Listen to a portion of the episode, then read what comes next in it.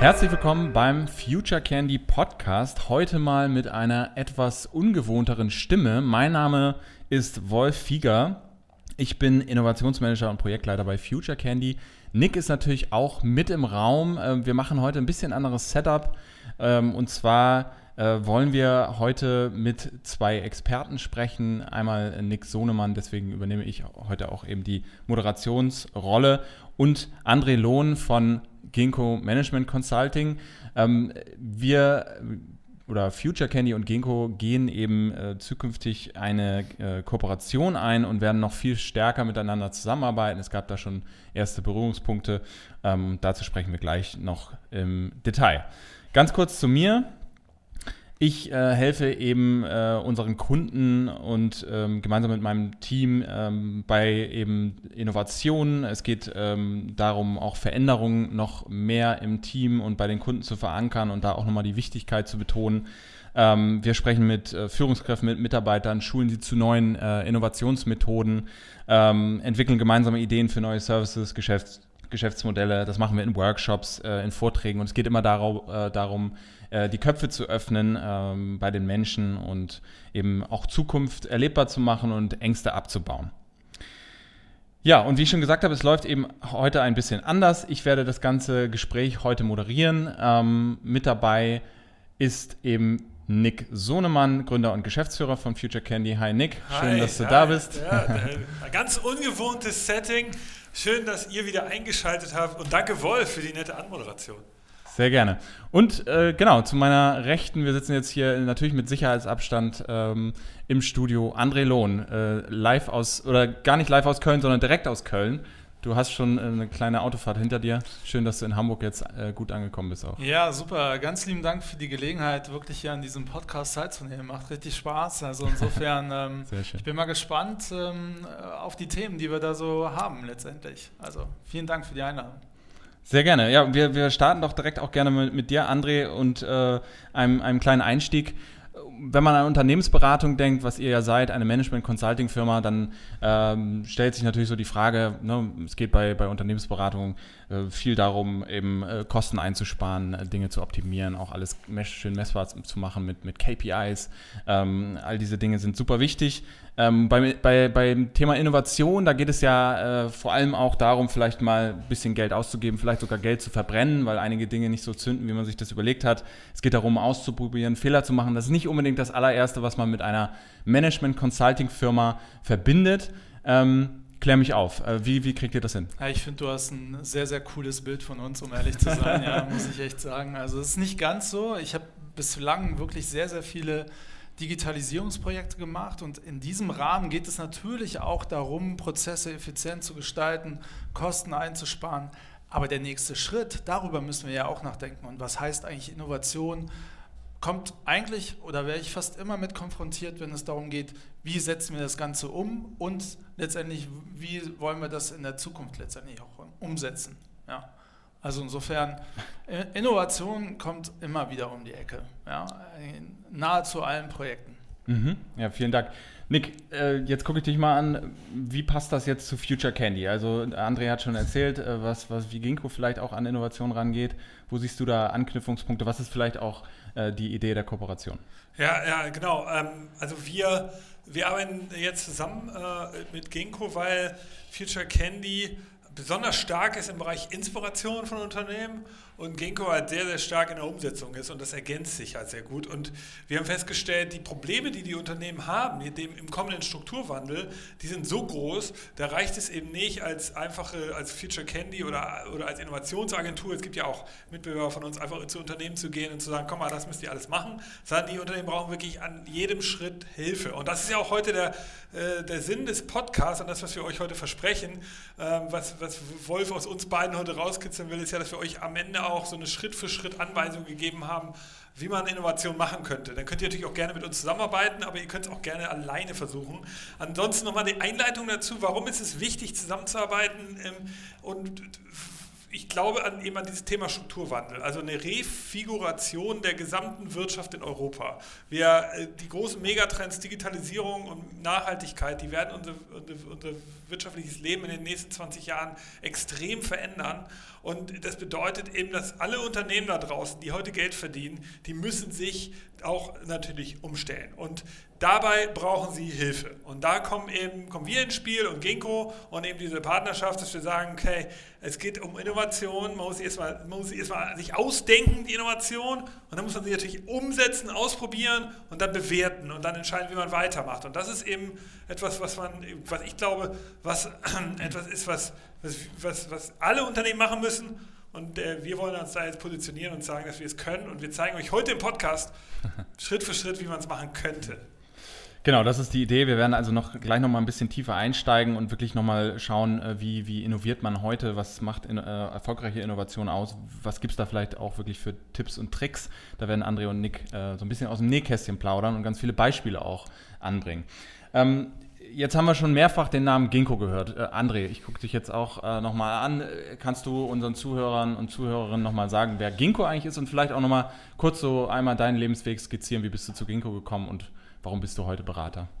Ja, sehr gerne. Also Ginkgo ist letztendlich wirklich so, wie du auch das einleitend gesagt hast, eine Managementberatung, aber schon sehr starken Fokus auf Innovationsprojekte, auf Digitalisierungsprojekte, Strategien zu entwickeln für Unternehmen, letztendlich wirklich in die nächste Welle zu kommen, um zu beweisen, okay, dass sie am Markt eigentlich auch noch sich positionieren können, indem sie halt versuchen, Produkte neu zu entwickeln, ähm, digitalisieren von Prozessen und dadurch Effizienzen herbeizuführen. Und genau diesen Spagat zwischen Business-Perspektive und letztendlich auch, wie ich das umsetze, also Ideen zu haben aus, der, aus dem Business heraus und dann, wie setze ich das im Rahmen von Digitalisierungsprojekten um, das machen wir bei Ginkgo. Und ja, und ich bin in der Beratung äh, seit knapp 15 Jahren, also schon ein bisschen weithin dabei und habe auch Höhen und Tiefen erlebt, muss ich sagen.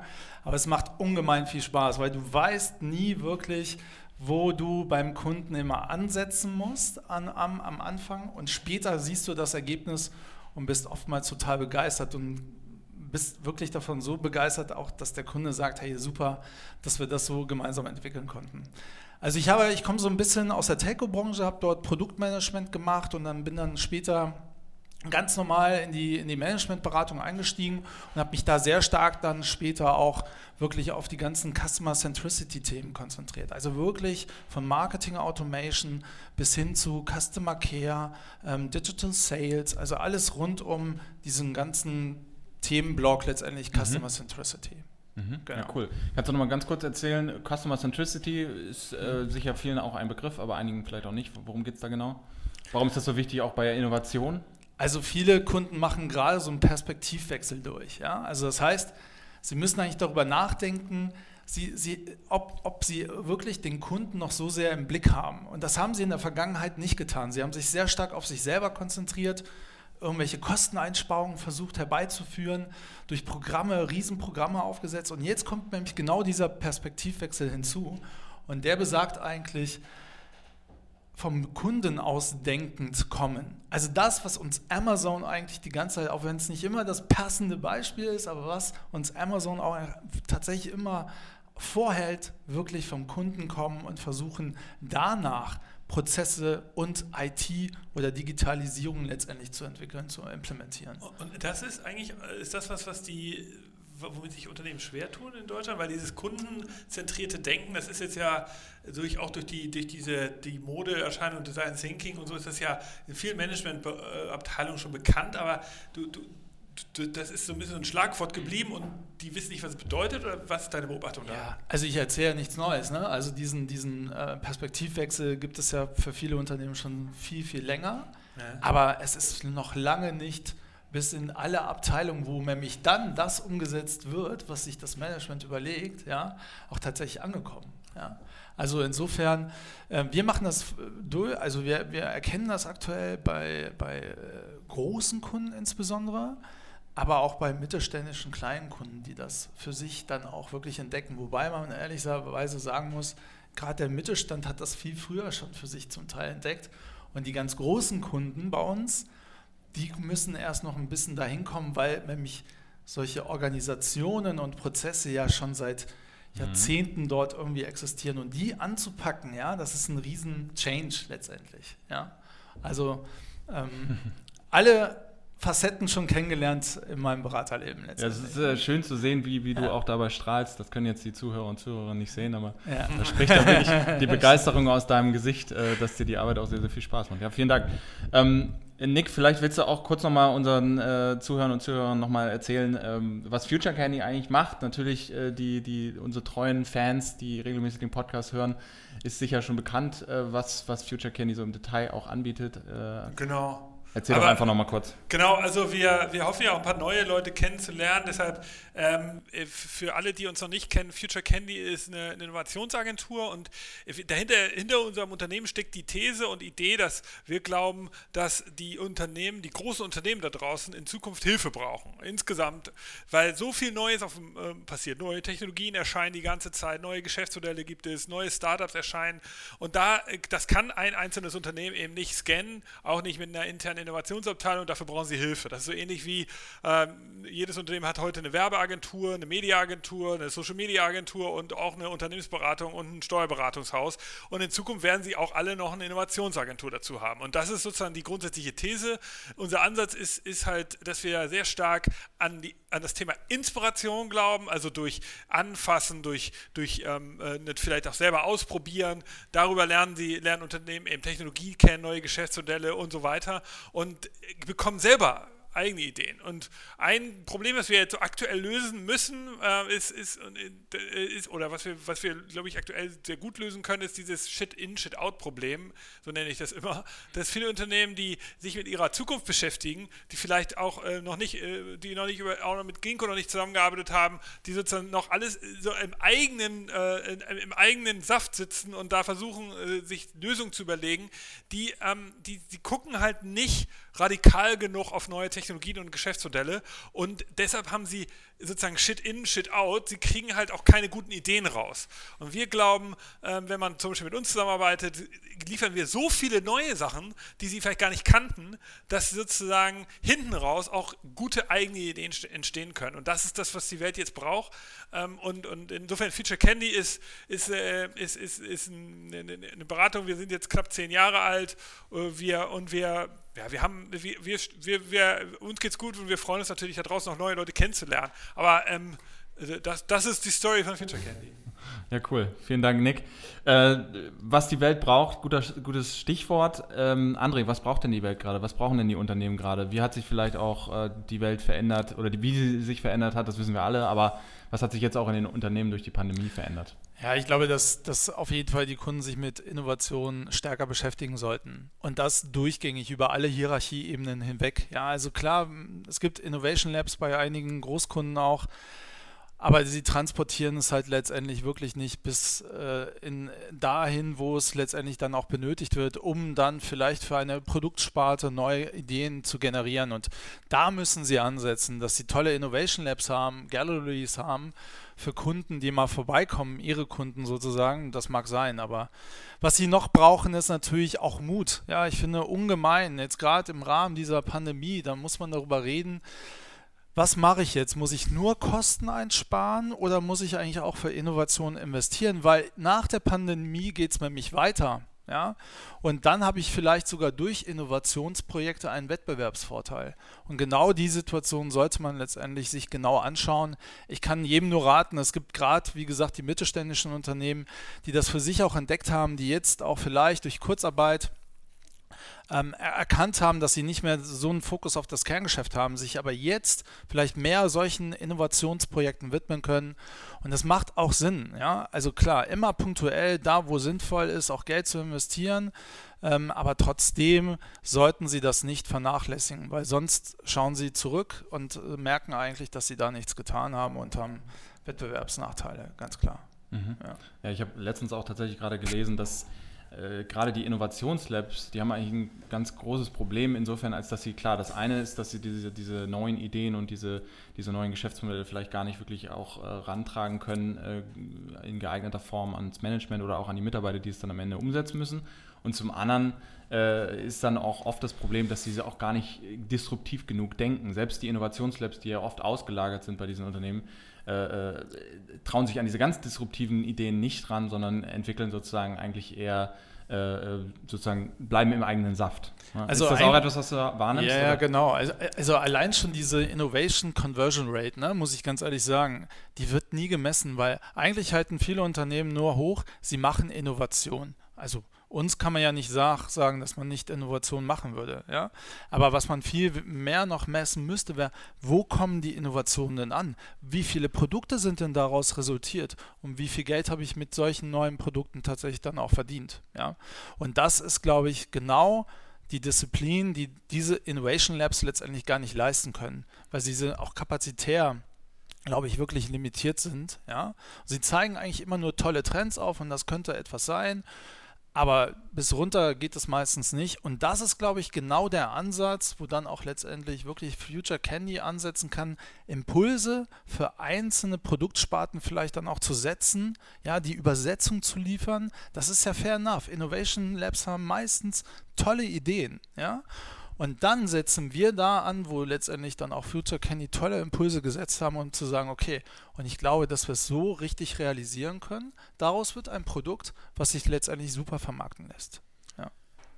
Ja, also ich, ich sehe das auch. Ähm, äh, wir, wir, sehen das ja so ein bisschen aus einer anderen äh, Sparte. Wir haben häufig ja mit den, unter, äh, mit den Innovationsabteilungen zu tun die ähm, sind, äh, und das ist auch schon mal da mal ein großes Lob an, an, an, an, sozusagen an alle unsere Kunden, dass sozusagen als Future Candy angefangen hat vor, vor knapp zehn Jahren, da gab es das noch gar nicht so häufig, dass, dass Innovationsabteilungen in den großen Unternehmen existiert haben.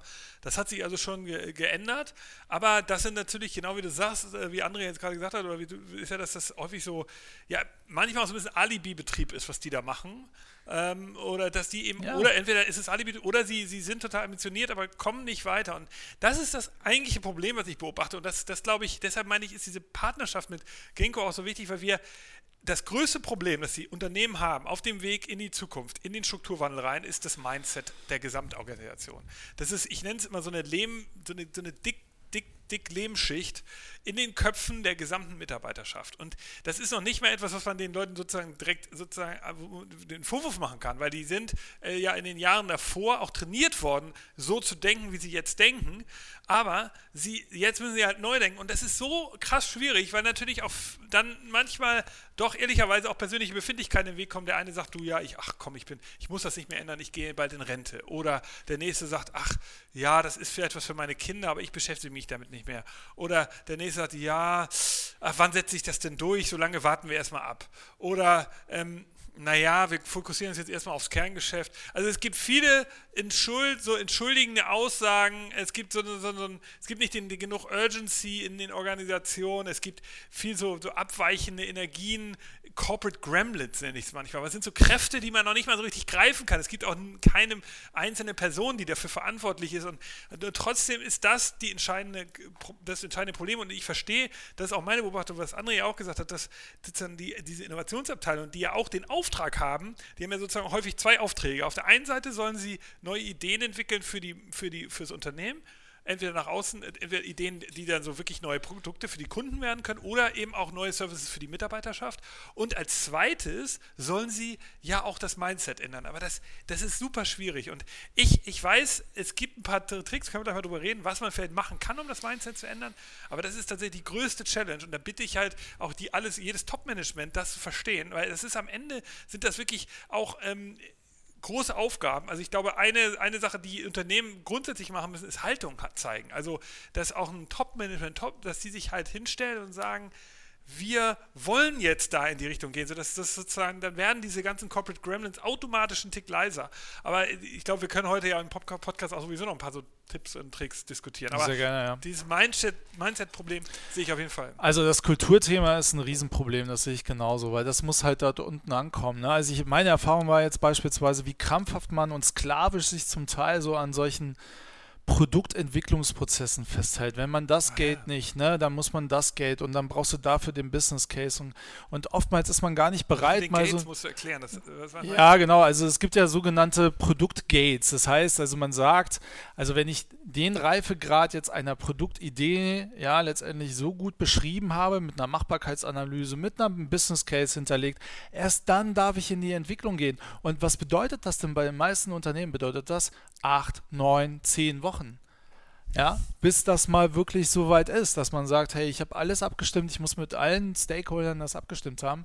Und bis dann so wirklich ein Produkt entwickelt ist, dauert es ein halbes Jahr bis, bis ein Dreivierteljahr. Hängt natürlich auch stark von der, äh, von, der, von der Industrie ab, gar keine Frage. Ja. Aber das ist einfach zu lang. Und ich brauche einen Fast Track. Ich muss Möglichkeiten haben, schnell auf Marktveränderungen zu re reagieren. Ja. Und das, das ist ja so ein bisschen, das Frühwarnsystem sind ja meistens diese Innovation Labs. Die sollen das ja auch ein bisschen miterkennen, mit scouten. Aber sie bringen es halt nicht mit runter. Ja? Und da, da müssen wir, glaube ich, genauso, wir haben die Sicht eigentlich auf die Prozesse, auf die IT, auf die Digitalisierung und ihr ergänzt das, reichert das an um die Impulse. Ja? Innovationsimpulse, Technologieimpulse, die wir dann mit aufnehmen können in diesen Projekten, um dann wirklich gute Produkte auch zu entwickeln. Ja.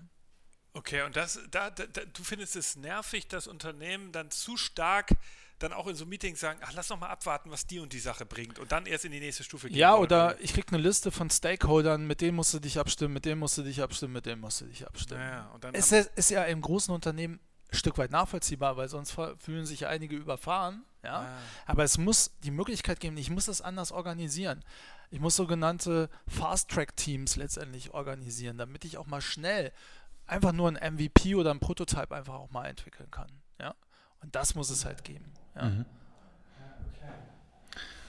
Ja, da sind wir auch schon, schon mittendrin. Lass uns gerne mal ein bisschen tiefer einsteigen. Ähm, André, kannst du mal skizzieren, mit welcher Fragestellung jetzt vielleicht einfach eine, die, die du wirklich auch erzählen kannst, ohne da irgendwelche Confidentials äh, zu brechen oder äh, andere äh, Regelungen äh, zu missachten. Äh, aber wo, vielleicht einfach mal skizzieren, wo, was hat der Kunde so für, ein- für ein Pain irgendwie, was ist Mhm. seine Fragestellung und wie geht ihr dann daran? Was, was ist sozusagen, was sind eure, eure Schritte? Also wir haben jetzt beispielsweise einen Kunden aus der Werbebranche oder auch äh, Printindustrie, also die Werbeprints letztendlich machen. Und ähm, da gibt es ja verschiedene Bewegungen auch letztendlich wie Fridays for Future, Nachhaltigkeit. Ne? Also das ist halt einfach auch nicht mehr en vogue, muss man ehrlicherweise sagen. Also alleine durch diese gesellschaftliche Betrachtung solcher Gesch- Geschäftsmodelle gibt es dort Veränderungen ja? und Impulse. Und darüber hinaus haben für sich andere Unternehmen oder Kunden dieser Kunden letztendlich dann auch entdeckt, dass sie darauf reagieren müssen. Beispielsweise IKEA hat ja jetzt diesen Katalog ein, eingestellt, den bringen sie nicht mehr raus. Also gerade Werbeprint leidet sehr darunter und gerade auch in der Pandemie verstärkt letztendlich das nochmal, wird das Ganze beschleunigt und wir haben halt Kunden, wo dann auch der Umsatz deutlich zurückgeht, wirklich deutlich zurückgeht. Wo ich sage, die haben ja schon sehr lange darauf gewartet, jetzt auch wirklich zu agieren. Ja? Und jetzt merken sie halt, und dann sind sie auch offen für Innovation und Neuerungen, aber selbst das dauert noch ein bisschen lang, finde ich, aus meiner Das, Sicht. ja. das heißt, es muss erstmal einmal richtig wehtun, dass man dann ins Handeln kommt? Oder wie ist deine Beobachtung? Oder? Ja, oder es ist ja immer noch mal ganz gut gegangen, so eine Zeit lang. Ne? Wir konnten oder wir sind stagniert in unseren Umsatzzahlen. Das ist ja noch okay, ne? obwohl ich eigentlich immer für Wachstumspfade bin, um ehrlich zu sein. Ja. Äh, Und, und dann gibt es halt wirklich keinen Pain, ne? so richtig. Mhm. Ja? Und jetzt, so nach und nach, merken sie halt, okay, wenn das jetzt rapide runtergeht, muss ich agieren. Ich muss auch gucken, welche Fähigkeiten brauche ich denn für die Zukunft. Also das ist genau unser Ansatz gewesen, um zu gucken, okay, welche, wie, wie sehen die Markttrends aus, welche, wie sehen die Technologien letztendlich aus, wie wirkt das zusammen, wie ist da das Zusammenspiel, wann wird das eintreten, etc. Hast du da ein Beispiel? Also was ist so ein Genau, also wir haben jetzt äh, wirklich äh, erkannt in der Werbeindustrie beispielsweise, dass es da auch ähm, gerade im, im, in der zielgruppenspezifischen Angang auch für den Werbedruck letztendlich wichtig ist, dort mit einzusteigen. Ja? Und wie mache ich das? Im Moment ist es ja über hohe Auflagen komme ich letztendlich, aber ich schaffe es halt nicht, regionale Besonderheiten von ähm, ja, Käufern letztendlich mit in Betracht zu ziehen, auch im Druck sozusagen von Werbemitteln. Ne? Also, das, also du meinst jetzt nicht Werbedruck, sondern du meinst echten Druck. Also echten Druck, also, ne? also so genau. Und da muss ich jetzt letztendlich dann auch hinkommen, dass ich sage, zielgruppenspezifisch letztendlich dann dort auch ähm, was anzubieten. Und da brauche ich neue Fähigkeiten, ne? Analytics, Data Analytics Fähigkeiten beispielsweise. Und, und darüber muss ich letztendlich nachdenken, wie ich solche neuen Fähigkeiten schaffe, um dann aus diesen Kundenprofilen oder Zielgruppenprofilen dann letztendlich auch wirklich ähm, entlang der gesamten Wertschöpfungskette dann auch meine Angebote entsprechen. Aber, aber, das Beispiel ist jetzt etwas, was ein Kunde von euch macht aus der Medienindustrie, genau, die richtig. aus dem Druck äh, genau, richtig. kommen. Ja, genau, und die, die, da habt ihr jetzt festgestellt, dass, oder da habt ihr jetzt analysiert für die, dass dieses Thema Analytics der, der regionalen Besonderheiten überhaupt nicht stattfindet. Und das ist genau. so, also bisher ist der Markt ja auch noch sehr linear. Also das ist ja jetzt noch nicht das, dass es oft so auch umgesetzt wird. Ne? Dass es also einen Werbedruck gibt, dass du eigentlich genau auf deine Bedürfnisse hin einen Werbedruck erhältst. Eine, ich weiß nicht, eine, eine Broschüre oder sowas. Ja, ja. Also, da drauf, hallo Nick, hier sind deine, genau, richtig, ja. deine Sachen. Und wäre cool. Ja, genau, das wäre doch ganz Weil cool. Diese Haptik ne? vom Papier und so, die ist ja schon geil. Also und das, das haben die Zahlen auch gezeigt. Das wird auch weiterhin gefragt sein. Ne? Also das hängt ja auch ein bisschen von den Altersgruppen ab und von den Zielgruppen, wie gesagt. Aber es gibt natürlich schon Kunden, die auch weiterhin haptisch ganz gerne letztendlich äh, das als Katalog oder Broschüre ganz, äh, ganz äh, sehen wollen. Ne? Und wenn ich es dann schaffe, das zielgruppenspezifisch so ein bisschen auf Nick sozusagen zu adjustieren, umso besser. Ne? Also mhm. dann ich, kriege ich auch mehr Erfolg letztendlich. Ja. Weißt du denn, wie, wie also Flyer Alarm ist mir so der, so der erste Player, der mir da ein, einfällt, der eigentlich das ja geschafft hat, auch weiterhin relevant zu bleiben. Und ich weiß nicht, ich kenne jetzt nicht die Umsatzzahlen, aber ich glaube, die machen echt sehr, sehr gutes Geschäft. Mhm. Ähm, ist das auch etwas, äh, was ihr euch dann anguckt für genau. diesen Kunden zum Beispiel so? Weil der macht ja scheinbar ziemlich viel richtig, ne?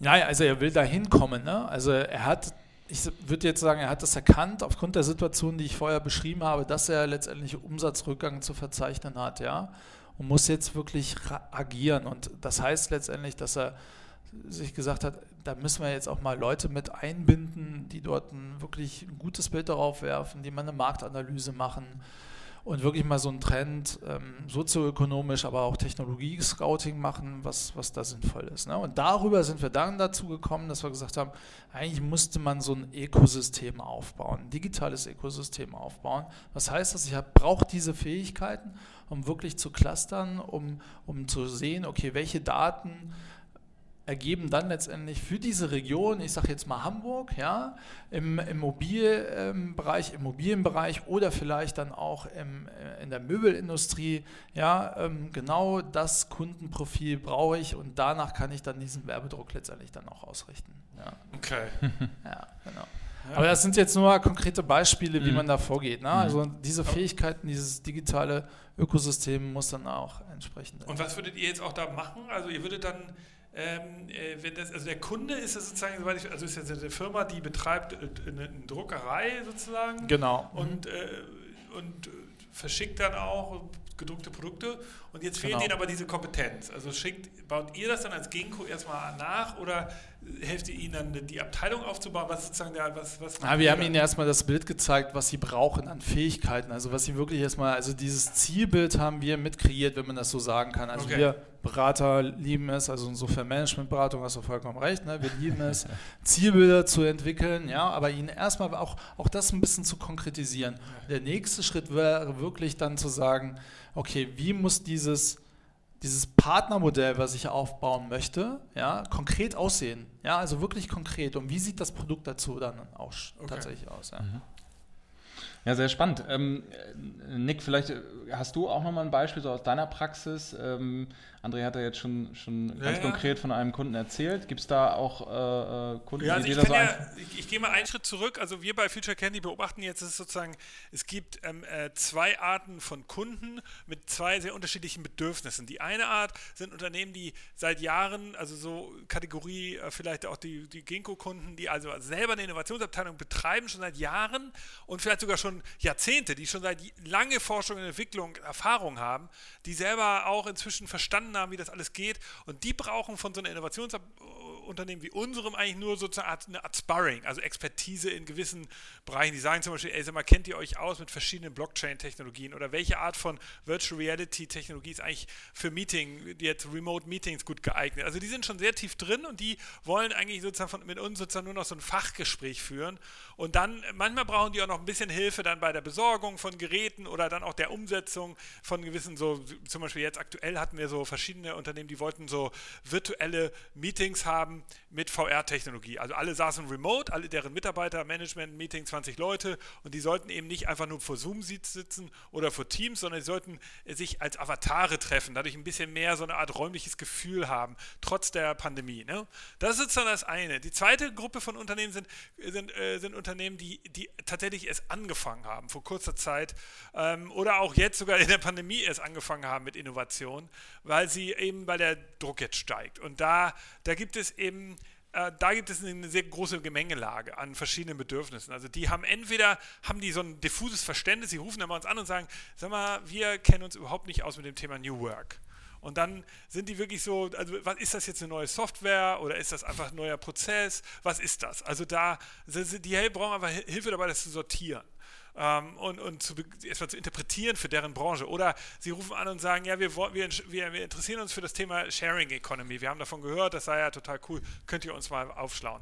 Und für die bietet sich dann natürlich an, dass wir sozusagen den erstmal sehr viel Inspirierendes bringen. Also was äh, aufklären und natürlich auch Beispiele zeigen, was andere machen. Also typische Produkte, die wir da liefern, sind natürlich irgendwie so eine Art von virtuellen Vorträgen oder, oder Workshops ähm, oder auch die Tech Flat, wo sie es dann selber ausprobieren können. Das sind so, das sind eben diese zwei äh, Gruppen von Kunden. Und es gibt halt, ich sag mal, einige Branchen, die fallen halt sehr stark in dieses zweite Lager. Das sind halt Branchen, die seit Jahrzehnten keine Innovation nötig hatten. Also ich sage mal Versicherungsindustrie, Bankenindustrie, das sind so die Klassiker. Natürlich auch Verwaltung, also so die ganzen Stadtverwaltungen ähm, und, oder auch Regionalverwaltung, die Stadt jetzt in Hamburg, Stadtverwaltung, das sind eben Verwaltungen, die halt einfach staatlich sozusagen organisiert waren und da hat sich nie einer für Innovation interessiert und jetzt äh, steigt auch dort der Druck. Und die haben ja auch im Übrigen das Onlinezugangsgesetz, das heißt die EU will auch, dass die, die ganze Verwaltung äh, innovieren. Das ist natürlich Glück jetzt für so eine Innovationsagentur wie und wir, aber das sind so die, die Gemengelage. Also auf der einen Seite Kunden, die sehr genau Bescheid wissen und auf der anderen Seite Kunden, die,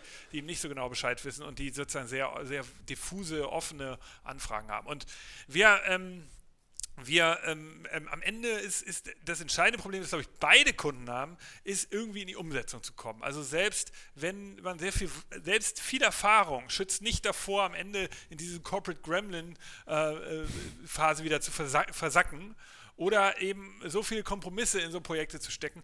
Ich weiß, dass ähm, ich erinnere mich, also eine Geschichte, die mich immer inspiriert, die schon älter ist, ich, ich, äh, ich, ich glaube, das ist ein Momentum, den äh, damals Daimler geschafft hat. Daimler hat unter Setsche eine Innovationsabteilung gegründet, die hieß Business Innovation. Und die erzähle, ich erzähle jetzt eine Geschichte, die nichts mit Future Candy zu tun hat, weil ich da, die ich sozusagen recherchiert habe, und dann können wir auch gleich nochmal eine Future Candy Geschichte erzählen, die ich sozusagen, die ich aber eine schöne Erfolgsgeschichte finde. Also, Thatcher hat eine, eine Abteilung gegründet, die, eine Stabsunit unter dem Vorstand, die wurde inzwischen leider abgeschafft unter dem neuen Vorstand, weil sie natürlich kein Shareholder Value gebracht hat. Aber diese Abteilung hieß Business Innovation. Die hatte 40 Millionen ähm, ne, äh, Budget und das haben sie, konnten sie ausgeben. Mussten sie nicht äh, dafür keine ROIs äh, abbilden, sondern die, jedes Jahr mussten sie das ausgeben. Und in, in diesem Team äh, entstand im Jahr 2006 eine, Recher eine Rechercheaufgabe zum Thema Carsharing. Und ein, äh, ein, äh, Robert Heinz hieß er, ein äh, Manager dort, hat sich dem Thema angenommen und hat dann ähm, CitySmart, ein, ein Vorstandspräsentation gebaut, die CitySmart, hat das vorgeschlagen und hat gesagt, wir müssen sowas machen. Und 2007 war diese Vorstandspräsentation vor Setsche darüber, dass sie gesagt haben, ja, wir machen äh, CitySmart, könnte ein Projekt sein.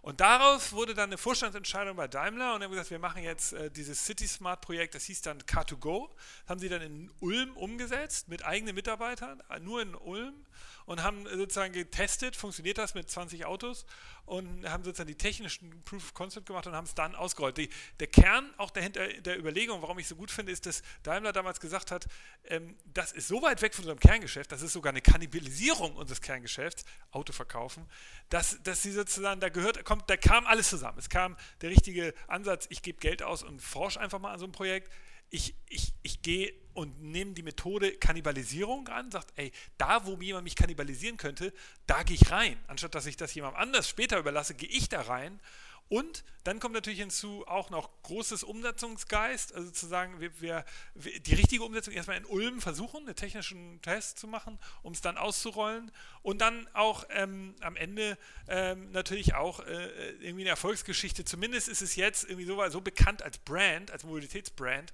und so viel Erfahrung dabei gesammelt. Jetzt werden natürlich Kritiker sagen, ja, Moment, Nick, aber das ist ja bis heute keine besonders gute Erfolgsgeschichte, sozusagen finanziell. Das stimmt, aber als Brand und äh, sozusagen, das ist einfach ein langer Atem, den du hier haben musst als Autohersteller, meiner Meinung nach, weil dieser große Wandel kommt ja erst noch. Also insofern, das ist mal so eine, so eine schöne Geschichte, die, die, wo man sieht, wie, wie, wie ein Konzern richtig machen kann. Was wir bei Future Candy halt, wir verschiedene Erfolgsgeschichten, wir hatten jetzt was für ein, äh, so einen Aufzugshersteller gemacht, ähm, die haben halt sehr viele Innovationen im Bereich Aufzug und haben so viele Innovationen, dass sie sozusagen immer mit so, äh, mit so mit super vielen Themen zum Kunden gehen und der sagt, du, ich will einen Aufzug. Ja, ähm, und die sagen, ja, wir haben aber den Aufzug mit den ganzen Innovationen. Und da war sozusagen am Ende der, eigentlich der Fokus in der Zusammenarbeit mit uns, das sozusagen so zu reduzieren, dass, sie, dass, dass man wirklich die Geschichte anders erzählt. Und nicht sagt, hier ist der Aufzug, was willst du alles dazu haben? Wie so, ein, wie, so ein, wie so ein Katalog mit ganz vielen Extras, sollte es eher so ein bisschen eine Narrative sein, dass man sagt, okay, wir haben hier das, die Aufzugsstory, Elevator as a Service und, und so weiter. Da, und da sollten wir am, besten, am Ende sozusagen Ideen sortieren und priorisieren und in eine neue Narrative gießen. Das kann auch eine Innovationsagentur machen, dass man, und jetzt natürlich die Hoffnung, dass sie das auch umsetzen, aber das ist dieses Umsetzungsthema, das, was Daimler damals dann in Ulm gestartet hat und äh, dann dann ausgerollt hat. Das ist eben etwas, was nicht so viele äh, Kunden schaffen. Deshalb ich hoffe, ähm, äh, dass, das, dass wir das lösen können. Und auch jetzt, weil das ist ja etwas, was ihr tatsächlich bei Ginkgo auch äh, wirklich, ihr seid ja immer noch diesen ganz kleinen Schritt weiter, weil ihr diese Bilder baut, weil ihr diese Businesspläne durchrechnet. Das machen wir nicht so oft. Also diese, diese Businesspläne durchrechnen, das überlassen wir häufig den Unternehmen selbst, dann das zu machen. Und ich weiß nicht, ob es daran liegt, dass die das nicht machen. Ich weiß nicht. Auf jeden Fall, diese Umsetzung ist sicherlich das größte entscheidende Problem. Und ja, das war mal das Beispiel von uns. Ich fand es super, ich fand es super, weil das ist ist ähm, beide Geschichten, äh, beide sind ja wahr, ja, also das ist äh, perfekt zahlt genau darauf ein, wo ich auch den perfekten Ansatz für uns beide sehe, ja, weil ihr habt einen tollen Impuls geliefert, ihr habt Ideen gebracht, wie man das machen könnte, wie man das kreieren könnte. Und man muss ja jetzt jemanden finden, der das eigentlich im Unternehmen tatsächlich richtig umsetzt. Ja, ja vor allen Dingen, ich will noch mal eine Sache sagen, die bei diesem Daimler-Beispiel, die habe ich, glaube ich, gar nicht, genau das, was du jetzt gerade ansprechen willst. Ja. 2007, da gab es das iPhone gerade. Vielleicht gab es noch gar nicht, ich weiß nicht, wann in dem Jahr diese Präsentation war. Da muss man sich mal überlegen, was da los ja, Wahnsinn war. eigentlich. Ne? Oder vielleicht war es ja. 2008. Aber irgendwie in dem Zeitfenster wurde diese Vorstandspräsentation gehalten und da hat irgendeiner im Vorstand gesagt, das machen wir jetzt. So, wo man denkt, das gibt's doch nicht da hat einer sich aus dem Fenster gelehnt und das ist äh, etwas, was, was man ja. sozusagen allen Managementschichten auch äh, sagen kann. Wir, wir sind in Deutschland geprägt worden von dieser Managementkultur, ähm, äh, so, so Theo, äh, die Albrecht-Brüder, äh, Dieter Schwarz, weißt du, so Menschen, die erfolgreiche Manager, die nicht mehr auftauchen, die verschwinden sozusagen, weil sie keine Interviews machen wollen, weil sie keine ja, ja. Uni, kein, die, die gehen nicht vor eine Universitätsklasse und erzählen denen was, die verschwinden in der Öffentlichkeit, weil sozusagen so, ich weiß nicht warum, vielleicht weil das war eine andere Zeit, Menschen mal vielleicht Neid oder neidisch, wer weiß, wo man sagt, aus so einer Welt kommen wir. Das heißt, es ist irgendwie geprägt worden, dass der deutsche Management, dass man sagt, bloß nicht aus dem Fenster lehnen, bloß nicht in die Öffentlichkeit gehen, bloß nicht irgendwie, äh, und das ist eigentlich ein Fehler. Ich glaube, heutzutage ist es gerade wichtig als Manager, den Mut zu, beim Innovationsprojekt und auch mit uns oder mit, mit, mit Ginkgo zu sagen, ey, das klingt geil, das machen wir jetzt. Absolut. Weißt du, ich meine? Und dann auch die, nicht nur die Entscheidung zu treffen und dann auch wirklich sagen, morgen fangen, fangen wir dann an. Und nicht sich erst wieder zwei, drei Monate Zeit zu lassen, sondern lass uns sofort anfangen, um das umsetzen. Ja, einen Plan schmieden, wie man es umsetzt. Und diese Übersetzung, ja, von dieser Inspiration, von diesen ersten Ideen bis hin zu einem, ich sage jetzt mal ganz grob, so eine Methodik, ein Solution Canvas zu gestalten letztendlich, ja wo man sagt, diese Fähigkeiten braucht ihr, um das umzusetzen, ja? Und bis dahin kommen wir auf jeden Fall. Das muss dann gemacht werden. Und da fehlt es meistens, ja, diesen Auftrag letztendlich durchzuführen und dann zu sagen, komm, Wir, wir versuchen es wirklich zu operationalisieren. Und deswegen glaube ich, da würden wir dann ansetzen, ja, das zu übersetzen. Wir kennen die Kunden sehr gut, wir kennen die Prozesse, wissen auch letztendlich, wie wir es in der IT dann meistens umsetzen können. Also aus meiner Sicht äh, ist das genau der richtige Ansatz. Ja. Wie organisiert ihr das denn? Also wir haben ja, wenn man jetzt mal so ein paar so äh, Schritt für Schritt Prozesse durchgehen kann, wir als Experten für unsere Hörer und Hörerinnen, also wir haben ja äh, bei Future Candy äh, einen relativ simplen Prozess auf, äh, entwickelt, den Innovation Loop. Äh, also der beginnt bei der Phase Inspiration. Du brauchst erstmal irgendwie von außen Input. Dann musst du eine Idee entwickeln. Zweite Phase heißt also Ideation. Dann kommt die dritte Phase Umsetzung, Make. Und dann kommt die vierte Phase Bewertung, Evaluation und dann beginnt es wieder von vorne. Wie ist das eigentlich bei euch? Also ist also nahezu identisch. Wir machen am Anfang erstmal so ein Scoping Assessment, um einfach auch nochmal ein bisschen besser zu spezifizieren und zu entwickeln, was der Kunde tatsächlich braucht, was hat er selber für auch Ideen und wo sehen wir noch große Lücken letztendlich. Ja? ja.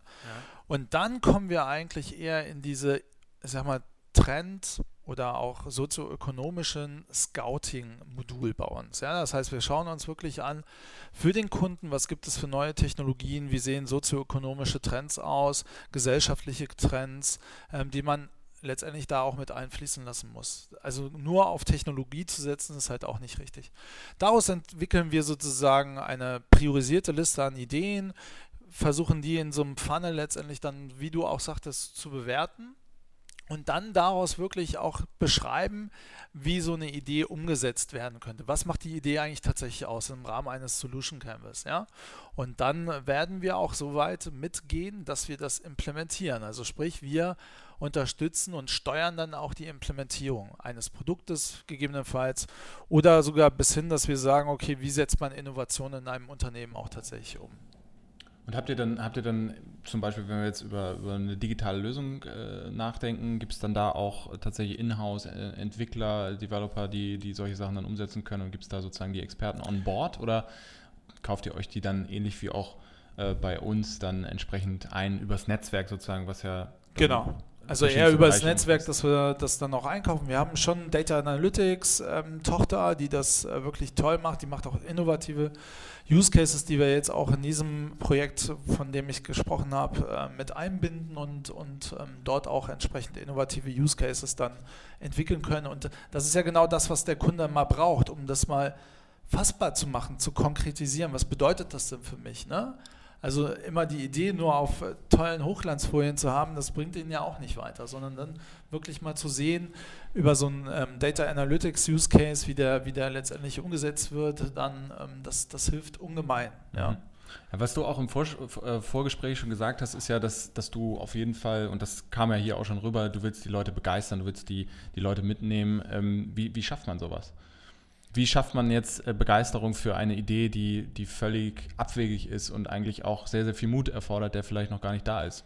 Indem man es nicht selber als Idee verkauft, ganz wichtig, sondern das ist immer ein Teamarbeit gewesen, ja, ein Teamwork. Und dass wir gemeinsam, also mit den Mitarbeitern, das ist total entscheidend, dass sie maßgeblich an der Ideenentwicklung beteiligt waren und das Team hat diese Idee entwickelt und nicht die externen. Das ist total wichtig, finde ich. Ja? Also darüber alleine, da fange ich letztendlich an. Und ich muss natürlich auch über das, was ich Gutes tue, muss ich ja auch reden. Also das finde ich total wichtig. Ähm, ich, muss es, ich muss alle Medien innerhalb des Unternehmens mitnutzen, um das auch mal anzupreisen. Um, um vielleicht auch das Management ein bisschen mit zu unter Druck setzen, zu sagen, hey, da muss auch geliefert werden dann. Ja, das ist total wichtig. Also mhm. ähm, letztendlich einbeziehen ähm, der, der Mitarbeiter ist ungemein wichtig, schon in der Ideenentwicklung und das auch ver, vermarkten als gemeinsame Idee, die man entwickelt hat und dann natürlich auch die, die Leute einbeziehen in der Implementierung.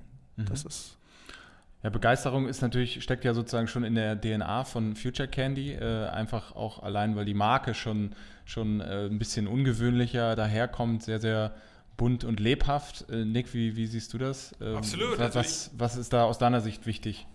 Ja, also ich finde, ich finde, also das, was André gesagt hat, total richtig. Und ja, also Future Candy versucht natürlich, äh, Leute eben nicht mitzunehmen über, ich sag mal, schnöde, äh, äh, ne, ne, ne, ne irgendwelche Diagramme und rein rationale Argumente, sondern wir wollen die Leute auch emotional berühren. Deshalb gibt es zum Beispiel auch dieses Tech-Flat, wo wir wirklich Technologien in die Unternehmen schicken, dass sie das ausprobieren können, weil wenn ich dann irgendwie mal so eine neue Technologie ausprobiere, da habe ich sofort irgendwie Bock, mich weiter mit Zukunft zu beschäftigen. Und im Kern glaube ich auch, dass so Innovationsprojekte im Unternehmen funktionieren. Also wenn ich, äh, wenn ich sozusagen also wenn Ginkgo ein Projekt macht, ja, und genauso, dann setzen sie es äh, erstmal nicht, nicht um. So, früher war das ja so bei Beratern, die sind immer so, die haben den Auftrag bekommen. Jetzt ja, bin ich gespannt. So vor 20 Jahren.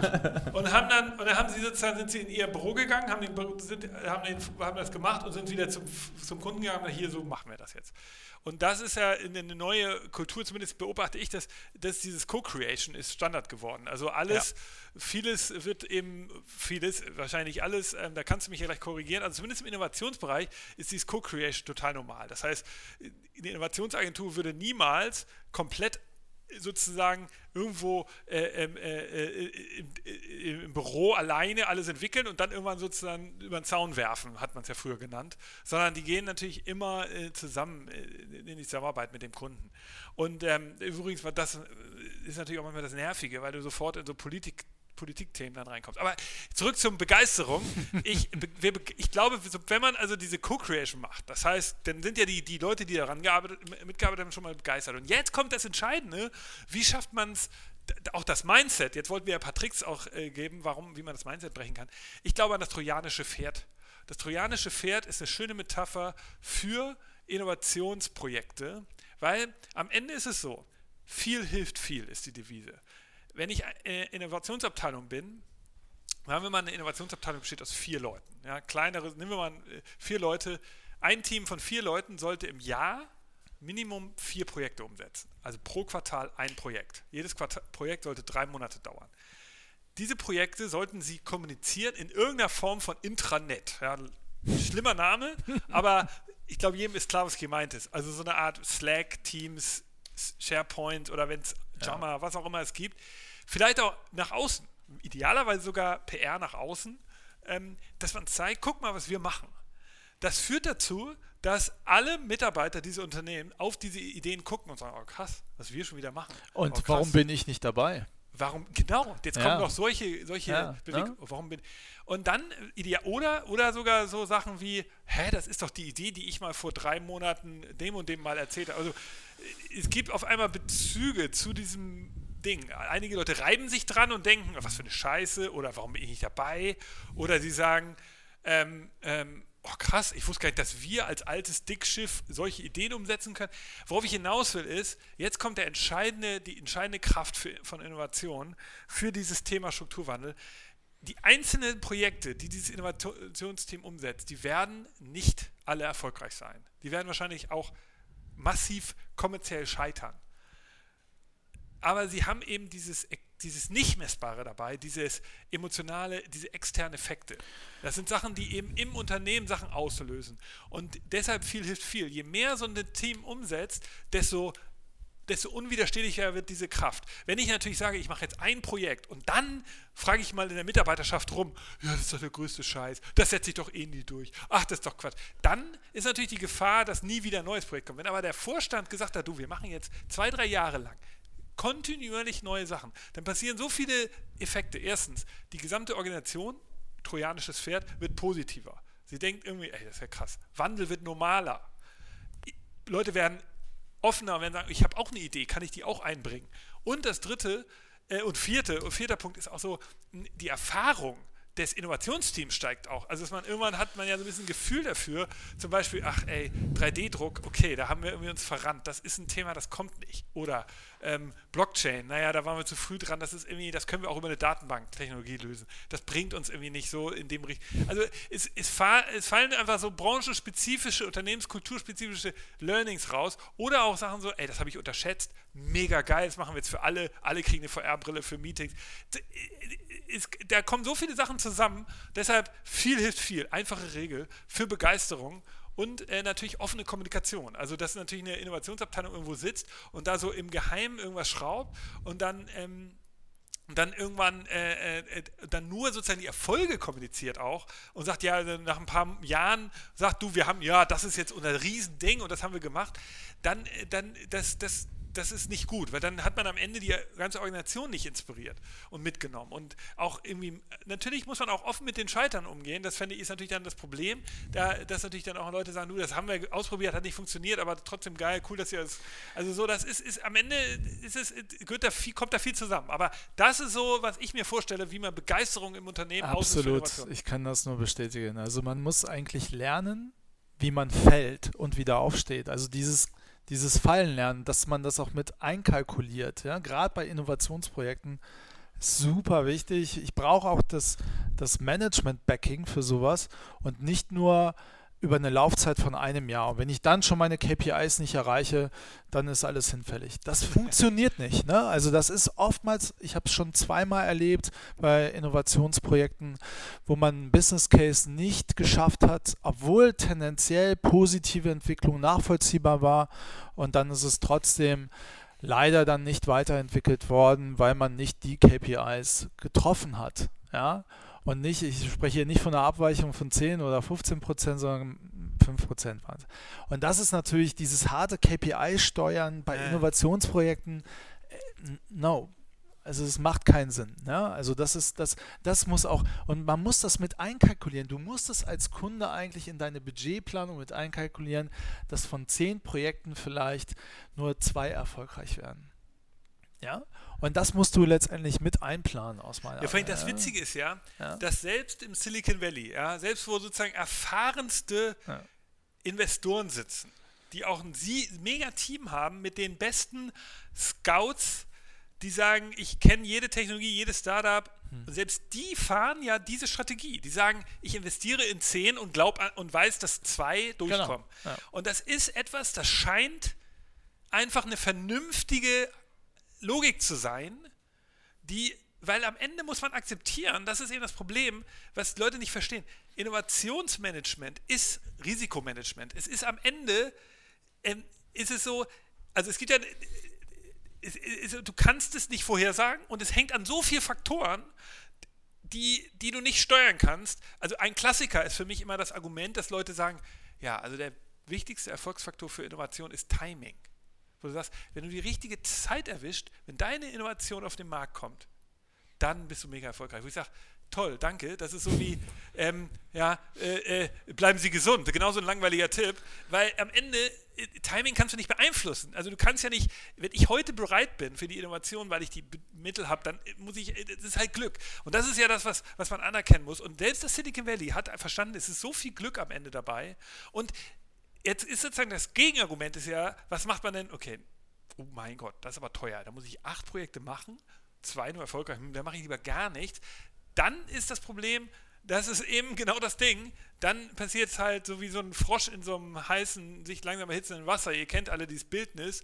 Der Frosch, der sitzt, dann irgendwann ist das Unternehmen halt weg, ist der Markt weg und die Mitarbeiter gehen weg und es sind so viele Sachen. Also, äh, ähm, ich würde sagen, ähm, um, um halt langfristig ähm, in einer Branche am Leben zu bleiben, musst du halt Technologiewechsel mitgehen, du musst ähm, Geschäftsmodellwechsel mitgehen und das schaffst du nur durch Innovation. Und Innovation ist eben Risikomanagement und du hast eben dieses Problem von den 10 zu 2, was ich gerade gesagt habe. Bumm. Absolut.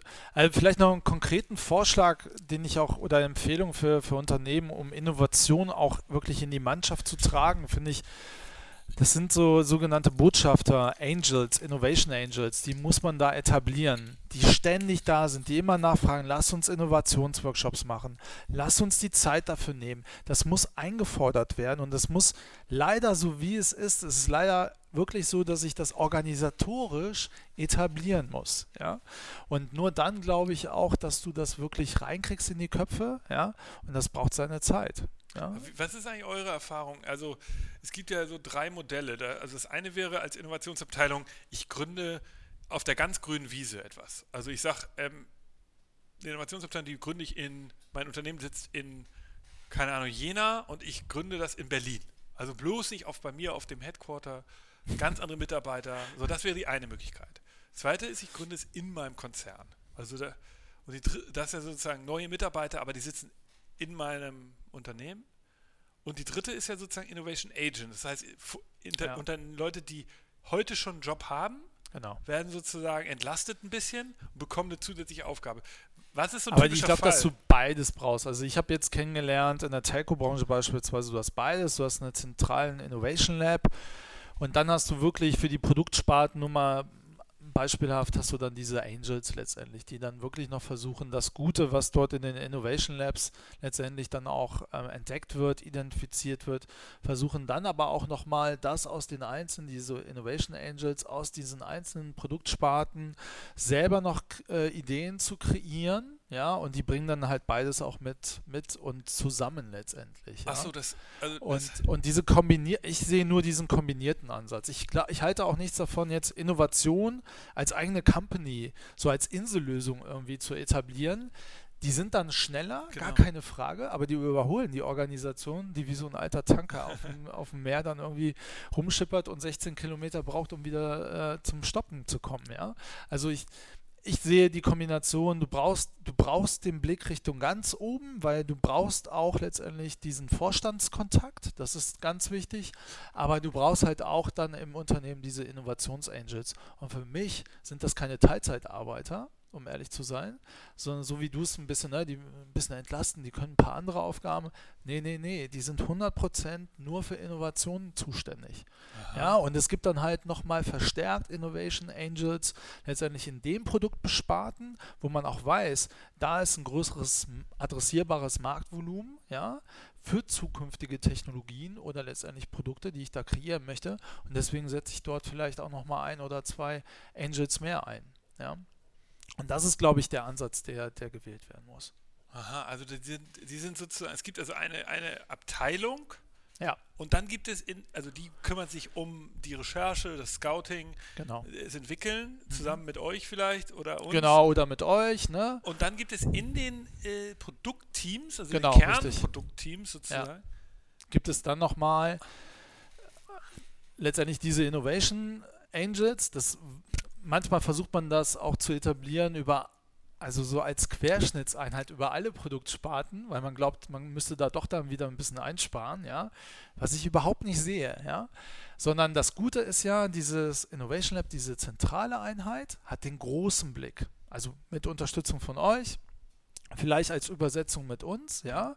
Und dann kommt letztendlich dieser Innovation Angel, der wirklich produktspezifisches Know-how ja so. mitbringt. Ja? Ja. Diese Expertise musst du mit einfließen lassen. Weil wenn du tolle Ideen hast, die später überhaupt nicht realisierbar sind, dann ist deine Quote nicht 2 zu 10, ja, sondern vielleicht 0 zu 10. Ne? Also das heißt, beides muss man miteinander kombinieren und das auch äh, sinnvoll leider in gewissen äh, Prozessen mit, mit ein, einfließen lassen. Aber ist da nicht das Problem, dass das dann sozusagen Innovationen im Kerngeschäft sind, also eine Weiterentwicklung der bestehenden Produkte? Das ist natürlich schwer, wenn du jetzt sagst, ich Ja. mache was ganz Neues. Ich gebe dir recht, aber dafür gibt es ja die zentrale Okay, Einheit, deren, ne, okay. die so ein bisschen über den Tellerrand schaut. Ja, ja. Und das, aber du musst ja auch über Quick Wins oder Quick äh, Success letztendlich nachdenken, Ja. um diesen, diesen Weg der Transition erfolgreich zu gestalten Richtung Innovation, glaube ich, ja. Und beides solltest du machen. Das ist meine Erfahrung. Ja. Gibt es eigentlich Branchen, mit denen ihr, also die, die sich jetzt überraschenderweise bei euch ähm, mehr gemeldet haben oder die, die, wo ihr merkt, die haben jetzt Nachholbedarf oder ist das, kann man das nicht so klar sagen? Ich habe schon den Eindruck, dass gerade auch die Eventbranche, ich bin echt überrascht, ja, dort sind, die sind ja besonders betroffen letztendlich hier von der Pandemie, muss man ja wirklich sagen. Ne? Und gerade die Eventbranche hat jetzt für sich entdeckt, und sie hat es bislang für sich nicht entdeckt, auf Digitalisierungsprojekte zu setzen. Das sind nicht immer totale Innovationsprojekte. Ja, das ist richtig. Aber das ist ein erster Step dahin. Und die holen so schnell auf, dass sie dann aber auch schon in der nächsten Welle, in der Second Wave der Generation, der Weiterentwicklung, dann wirklich schon Innovationen letztendlich dort auch etablieren wollen. Ja? Also das ist richtig aus so einem Not, aus einer Not Genau. gekommen, dass die sich dann jetzt Ja. sagen, ich hole mir so eine Management. Genau, richtig, ja. Äh, Aber meistens ist es ja eher so, wir, wir reden mal über zentrale Datenbanksysteme. Ja? Genau, so fängt das an, ja. Und dann merken sie aber, nee, ich möchte eigentlich auch ein Kundenerlebnis schaffen. So. Oder ich möchte letztendlich äh, die komplette Customer Journey digitalisieren. Das sagen sie ja so nicht, wie wir Berater reden oder wir Experten, sage ich jetzt mal, ja.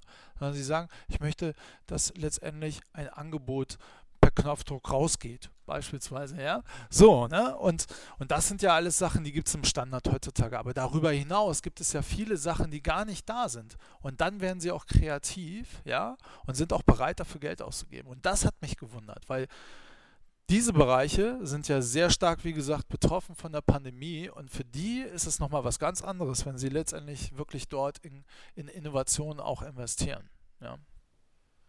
Und äh, okay, und hattest du, also du hast den Eindruck, dass, dass, dass, die, dass es alle offener geworden sind durch die Pandemie für Innovation oder?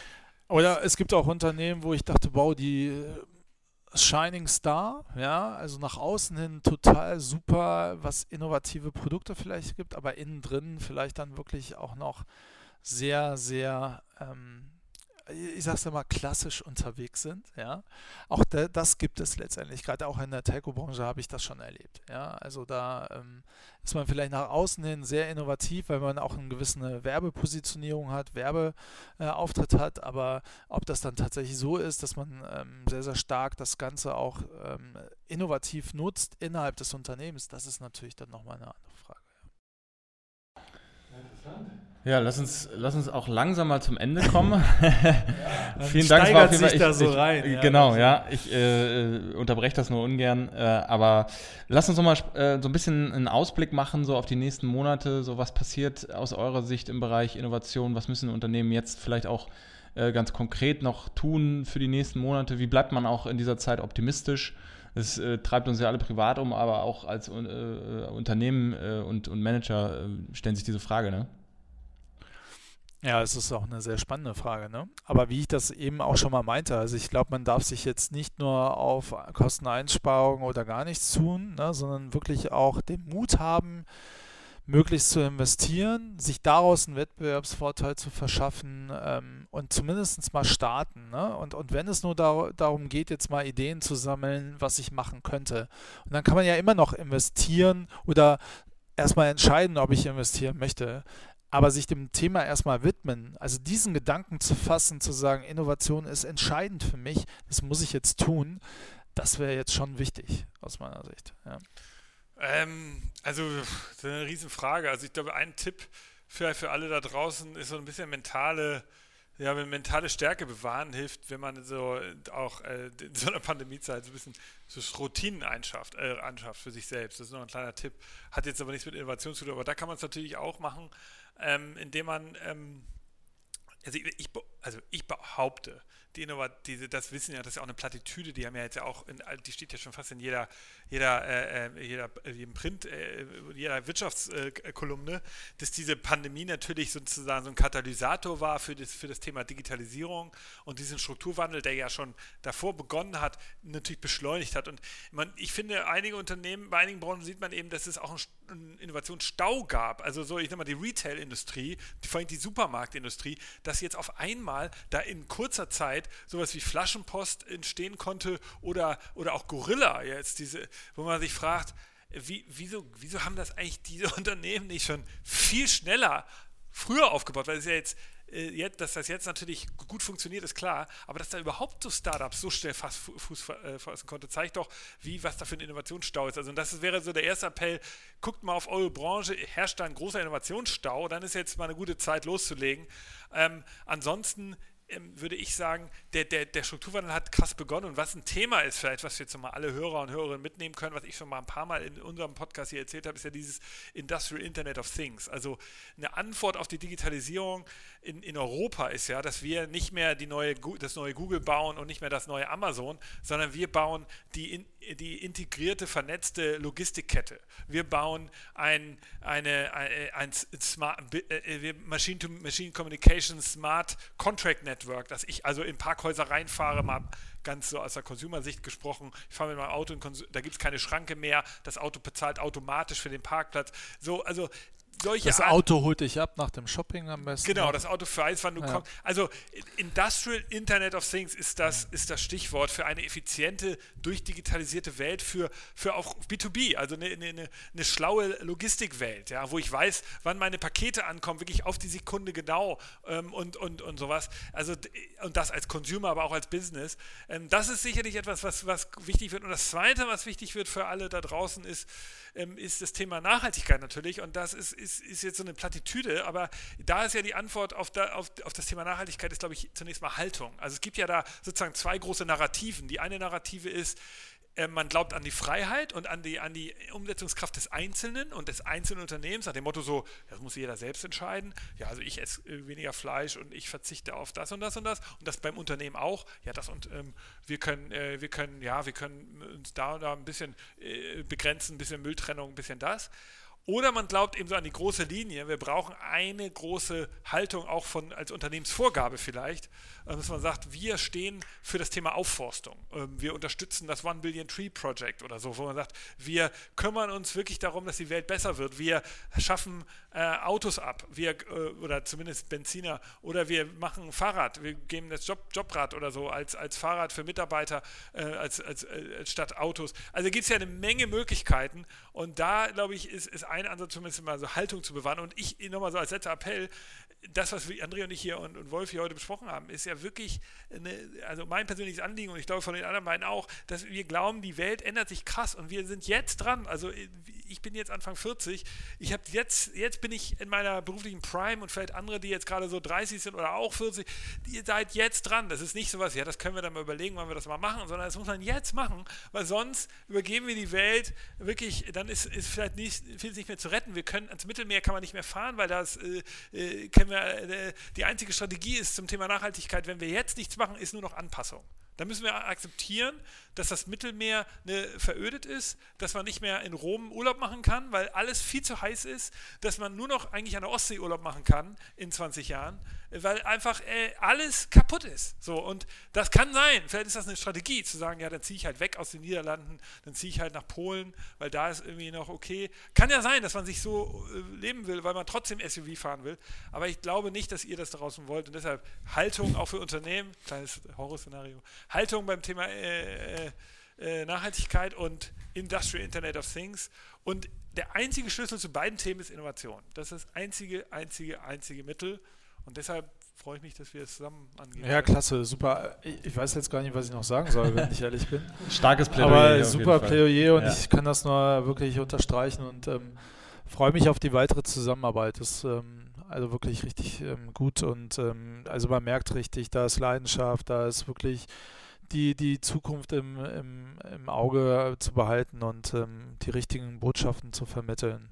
Das passt. Was wäre ja. denn jetzt ein letzter Werbeblock vielleicht für uns jetzt hier gemeinsam? Was wäre denn jetzt, wenn einer jetzt sagt, ähm, wow, das ist ja ganz interessant, was der andere da erzählt hat und der Nick, ja, der, der war auch ein bisschen verrückt, aber was, ich würde die gerne mal ansprechen. Wie, wie könnte sich eigentlich jetzt jemand als erstes bei uns melden? Also er könnte jetzt dich bei LinkedIn anschreiben, vermute ich mal. Ja, oder dich auch, halt, ne, ja. genau. Oder was, wo würde man sich jetzt melden, wenn man jetzt Interesse hat? Bei dir, also bei euch, dann bei uns persönlich eigentlich, ne? Genau, direkt Dann wäre der erste Schritt, dass wir klar mit denen reden und dann vielleicht so ein Assessment machen mit euch. Ne? ja, so ein Scoping ja einfach. Scoping, genau. Ne? genau. richtig, ja. Das ist eigentlich der Anfangspunkt. Ja, das ist so der Anfangspunkt, genau. Dann mhm. kommen wir dazu und geben Genau, dann gibt es ihr Inspiration, genau, richtig. Mhm. Ja, ganz vielen Dank, ihr beiden. Das war ja wirklich sehr, sehr inspirierend äh, und sehr viel Leidenschaft, wie Nick schon noch gesagt hat und wie ich das auch in euren beiden Augen äh, sehe. Also ihr, ihr, glänzt förmlich und das ist sehr, sehr schön zu sehen. Ähm, was, was kann man denn jetzt konkret tun, wenn jetzt ein Kunde, eine Kundin äh, oder ein, äh, ein Interessierter, eine interessierte Person, eine Zuhörerin, Zuhörer jetzt wirklich mal Lust hat, gemeinsam, äh, gemeinsame Sache zu machen, ähm, eine Beratung in Anspruch zu nehmen? Was, was sind jetzt so die konkreten Schritte? Was muss man tun? Wie kann man euch erreichen? Vielleicht fangen wir damit mal an. Ja, sehr gerne. Also ähm, sicherlich über die sozialen Medien kann man uns gut erreichen. Also LinkedIn äh, sollte sicherlich ähm, eine Kontaktmöglichkeit ähm, bieten, ja, mit uns in Kontakt zu treten. Und oder auch direkt bei Ginkgo oder ich greife jetzt mal vorweg, ja, ich hoffe, das ist okay. Also wie gesagt, auch ähm, bei Nix sich und Future Candy zu melden wir sind da so eng, dass wir uns dann auch wirklich gut austauschen und dann gemeinsam auch ähm, mit euch als Kunden dann darüber reden, wie die weiteren Schritte sind. Die weiteren Schritte aus meiner Sicht wären wirklich, dass wir uns einfach mal anhören, wie eure Situation einfach ist und dann mal ein Scoping letztendlich dann auch machen zu dem, wo seht ihr einen Bedarf und, und dann auch gemeinsam die, die nächsten Schritte zu besprechen. Ja, das kann sowohl äh, mit, mit Future Candy, über Future Candy und Nick passieren oder halt über uns, Ginkgo und ähm, wir sorgen dafür, dass wir dann zusammen bei euch dann aufschlagen und äh, gemeinsam das Scoping machen. Ja. Ja, absolut. Also der Anfangspunkt mit dem Scoping ist gut und dann natürlich von uns eine Inspirationssession zu den Themen, äh, zu der Branche. Wir, wir schauen darauf und das ist eigentlich immer der Anfangspunkt, auch bei der, wenn man jetzt nur mit Future Candy zusammenarbeitet.